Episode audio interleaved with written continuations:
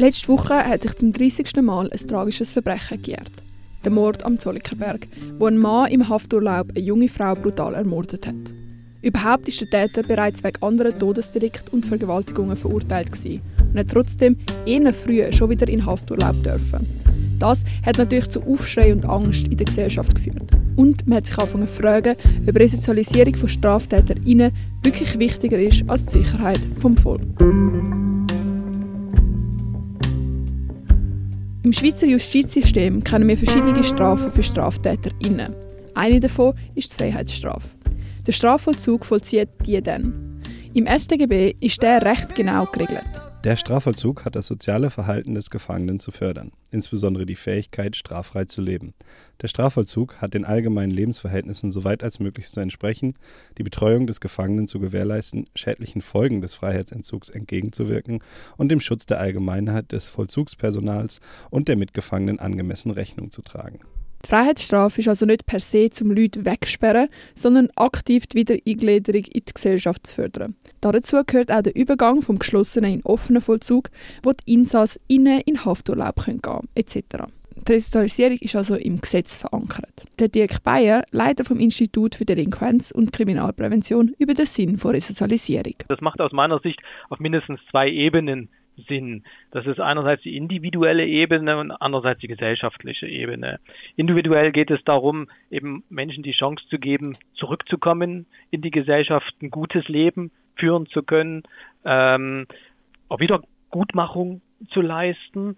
Und gesellschaftlich geht es aus meiner Sicht darum zu zeigen, dass Menschenwürde und auch Straftäter haben eine Menschenwürde uns wichtig ist als Gesellschaft, dass wir diese zweiten Chancen geben und äh, dass es auch für eine Gesellschaft immer sinnvoll ist, wenn beispielsweise Menschen wieder in ihre Rollen zurückkommen, Väter beispielsweise wieder für ihre Kinder da sind, wenn äh, Mütter, Väter auch wieder Steuerzahler werden und so etwas der Gesellschaft zurückgeben. Also es macht aus verschiedenen Ebenen Sinn, Resozialisierung zu betreiben. Aber nur weil etwas Sinn macht, heißt nicht automatisch, dass es funktioniert. Weil, wenn man eine kurze Internetrecherche betreibt, führt die einem zu einer Statistik vom BFS, wo aufgeführt wird, dass fast 50% der Entlassenen wieder verurteilt werden. Aber Vorsicht! Wiederverurteilung heisst nicht Wiedereinweisung. Das sind nämlich nur ein Viertel. Außerdem. Bei Gewalttätern sind das im Übrigen nur ein Sechstel. Das heißt also, bei der deutlichen Mehrheit der Straftäterinnen und Straftäter funktioniert Resozialisierung. Ähm, gleichzeitig gilt, das ist ein Prozess. Der Prozess ist fragil, der kann scheitern. Und ich glaube, das ist die größte Gefahr, äh, dass Personen rückfällig werden, wieder schwere Straftaten begehen. Dafür hat dann auch die Gesellschaft kein Verständnis. Aber Null-Risikogesellschaft gibt es leider nicht. Resozialisierung ist ein komplizierter Prozess, weil zuerst mal muss ermittelt werden, was die einzelne Person überhaupt braucht. Ausbildung, ein neuer Freundeskreis, ein Entzug, psychische Behandlung. Im Fall vom Zollikenberg ist die Resozialisierung gescheitert. Daraufhin ist diesbezüglich eine Initiative lanciert worden, nämlich lebenslange Verwahrung für nicht therapierbare und extrem gefährliche Sexual- und Gewaltstraftäter. Das hat es nämlich früher nicht gegeben. Seit der Annahme dieser Initiative findet man in unserer Bundesverfassung Folgendes. Wird ein Sexual- oder Gewaltstraftäter in den Gutachten, die für das Gerichtsurteil nötig sind, als extrem gefährlich erachtet und nicht therapierbar eingestuft, ist er wegen des hohen Rückfallrisikos bis an sein Lebensende zu verwahren. Frühzeitige Entlassungen und Hafturlaub sind ausgeschlossen. Nur wenn neue wissenschaftliche Erkenntnisse belegen können, dass das Rückfallrisiko vertretbar ist, kann die Verwahrung aufgehoben werden. Die Haftung für einen allfälligen Rückfall muss die Behörde dann selber tragen. Aber wie wird entschieden, wer verwahrt wird und wer Recht auf Resozialisierung hat? Es geht hier natürlich in erster Linie um Gefährlichkeit, um Rückfallwahrscheinlichkeit und Personen, äh, bei denen es äh, aufgrund von psychischen Störungen beispielsweise oder anderer ähm, Abklärungen ähm, wahrscheinlich ist, dass wieder schlimme Dinge passieren, äh, dann kann Verwahrung angeordnet werden. Aber das wird natürlich sehr intensiv geprüft. Da gibt es Gutachten, werden eingeholt. Und aus meiner Sicht ist das durchaus ein sinnvolles Instrument, wie Haftstrafen sinnvolle Instrumente sind. Es ist also sehr schwierig und funktioniert auch nie zu 100 Prozent. Aus diesem Grund gibt es auch einige parlamentarische Vorstöße zu dem Thema. Zum Beispiel von der Frau Geisbühler, SVPlerin, ein Zitat dem Vorstoß.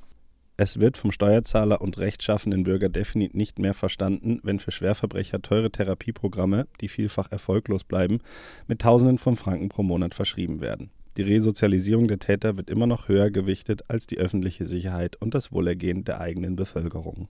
Und sie ist nicht die Einzige. In einer Befragung von der ZHW hat ein Großteil der Befragten zum Beispiel Hafturlaub nicht als nötig bzw. ein Grundrecht der Gefangenen gewertet. Diesen GegnerInnen von Resozialisierung hätte Dirk Bayer Folgendes zu entgegnen. Zwei Punkte würde ich äh, Gegnern von Resozialisierung auf den Weg geben. Der erste Punkt ist, sie mögen mal an ihre eigenen Kinder denken. Also was äh, würden sie wollen, was eigene Kinder, die möglicherweise auch was Schlimmes gemacht haben, äh, was die für eine Strafe erhalten und ob sie die Möglichkeit erhalten sollen, äh, zurückzukehren in die Gesellschaft nach, nach einem gewissen Timeout. Das zweite ist, Wegsperren kostet Geld. Äh, wir reden hier in der Schweiz pro Hafttag 300 bis 500 Franken. Also wenn wir viele Menschen äh, lebenslang wegsperren, ist das einfach auch finanziell äh, äh negativ und es fehlen dann Gelder, die vielleicht viel besser an Schulen investiert werden als im Strafvollzug. Auch wenn es nicht immer funktioniert, ist Resozialisierung also doch wichtig. Und in den meisten Fällen funktioniert die auch. Aber eine Null-Risikogesellschaft kann es weder mit noch ohne Resozialisierung geben. Auf jeden Fall wird nach dem schrecklichen Fall genauer geprüft, wer in Hafturlaub wie früher darf und wer nicht.